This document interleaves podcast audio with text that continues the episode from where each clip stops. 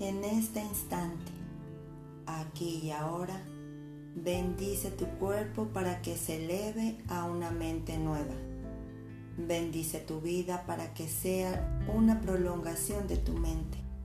Bendice tu futuro para que no vuelva a ser nunca más tu pasado. Bendice tu pasado para que se convierta en sabiduría.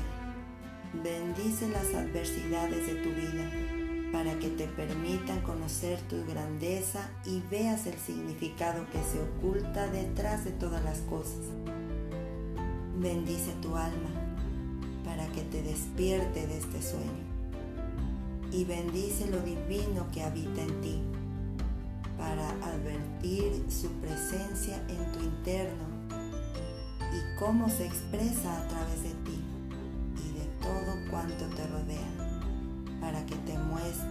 razón de tu existencia.